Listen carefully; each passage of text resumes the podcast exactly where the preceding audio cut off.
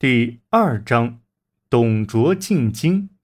当时，皇帝身边有十个经常不离左右的宦官，叫十常侍。他们贪赃枉法，残害百姓，陷害忠良。灵帝对他们的话非常信任。汉王朝统治已非常危险了。朝中谏议大夫刘陶。向灵帝哭谏，要灵帝除掉十常侍。灵帝不但不听，反而要杀刘陶。司徒陈丹头撞石阶，以死相见。灵帝更加大怒，命卫士将二人关进监狱。当天夜里，石常侍派人将他们在狱中杀死。自此以后。朝廷官员再也无人敢向皇帝说十常侍的坏话了。中平六年四月初夏，灵帝害病，快要死了。他打算立王美人生的皇子刘协做太子。十常侍中的简硕在病床边对灵帝说：“如果要立刘协做太子。”必须先杀死大将军刘敬，才能保皇太子日后平安。灵帝听了简硕的话，立刻派人宣何进进宫。这何进原来是一个杀猪的，因是何皇后生了皇子刘辩，何进才掌了大权。何进知皇帝要杀他，没有进宫。回到家里，召集大臣商议如何杀掉十常侍。这时，灵帝死了，何进便令司隶校尉袁绍领五千御林军进了皇宫，便在灵帝灵柩前面立太子刘辩继承皇位。刘辩虽然做了皇帝，但灵帝的董太后心里却不大乐意。十常侍之一的宦官张让给他出了一个主意。董太后听后大喜。第二天早朝时，董太后亲自主持朝政，传旨封皇子刘协为陈留王，封自己的董仲为骠骑将军，并让张让帮他处理朝政。皇帝刘辩的母亲何太后。见董太后把持大权，心里也不痛快。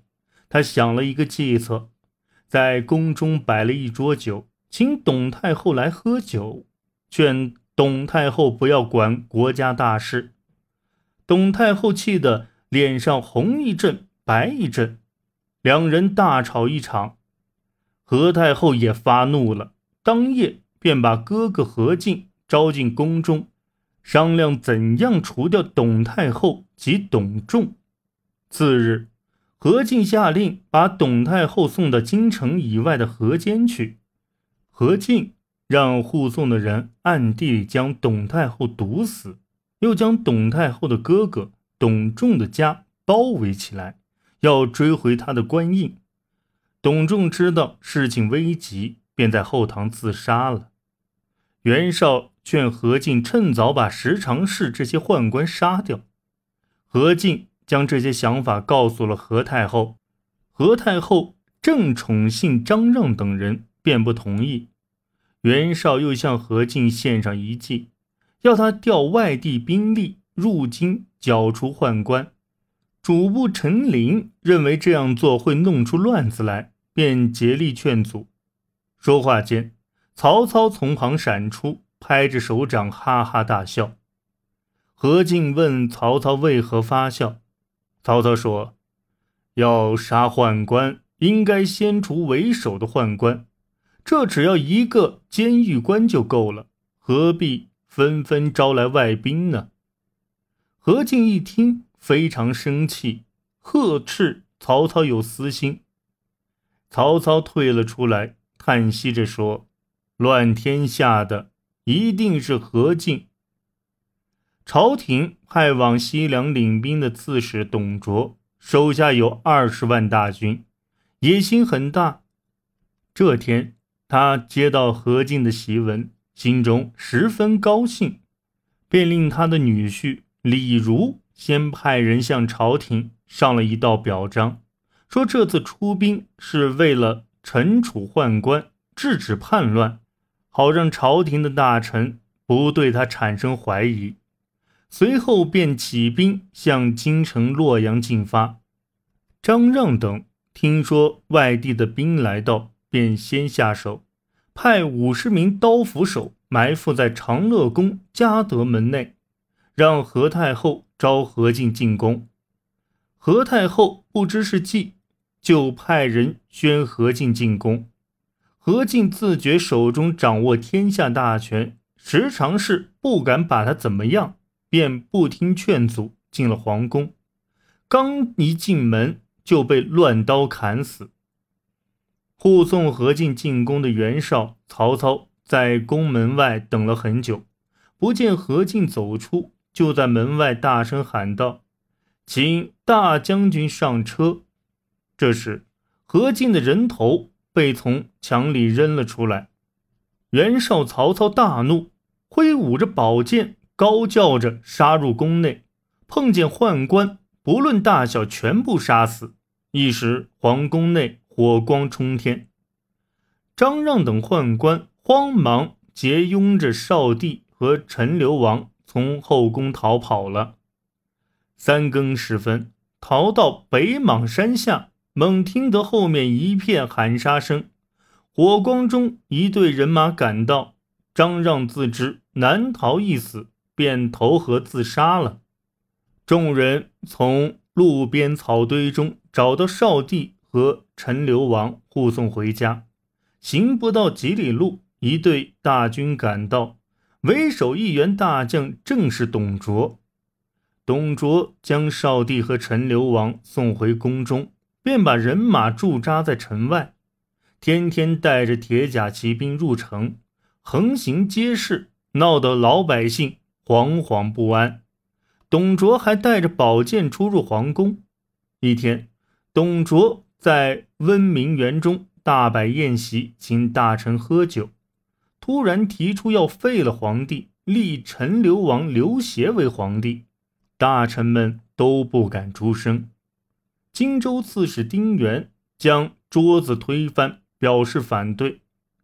董卓拔剑要杀了丁原，可他看到丁原身后站着吕布，正用眼睛瞪着他，便不敢下手。第二天。丁原在城外同董卓打了起来，董卓的人马被吕布杀得大败而逃。董卓回来后，召集众将商议对策。部将李肃挺身而出，说他和吕布是同乡，只要董卓愿让出赤兔马和金银财宝给吕布，他一定能让吕布背叛丁原，投降董卓。董卓便答应了。吕布是个见利忘义的人，一见那赤兔马浑身上下像火炭一般红，没有一根杂毛，便喜爱的不得了。当夜便将义父丁原杀了，提着丁原的首级投向董卓，拜董卓为干爹。董卓收了吕布为义子，从此便为所欲为，很快。废了少帝，立陈留王为皇帝。九岁的皇帝无力治理国家，相国董卓把大权都握在自己手中。入朝见皇帝不拜，带剑上殿，大臣们一点办法都没有。中军校尉袁绍反对董卓废掉旧皇帝，另立新皇帝，便怒气冲冲地投奔冀州去了。董卓为笼络人心，不仅不杀董卓，反而封袁绍为渤海太守。董卓把少帝与何太后囚禁在永安宫中，派人暗中监视。少帝做了一首诗，发泄心中不满。董卓知道后，便将少帝用毒酒毒死，把何太后扔下楼摔死。自此以后，董卓每夜都睡在皇帝睡觉的地方，奸淫宫女，谁也不敢管他。一次出城打猎，来到阳城，正赶上村民举行二月射赛集会，董卓突然叫军士包围人群，把男人通通杀掉，杀得人头滚滚，死尸遍野。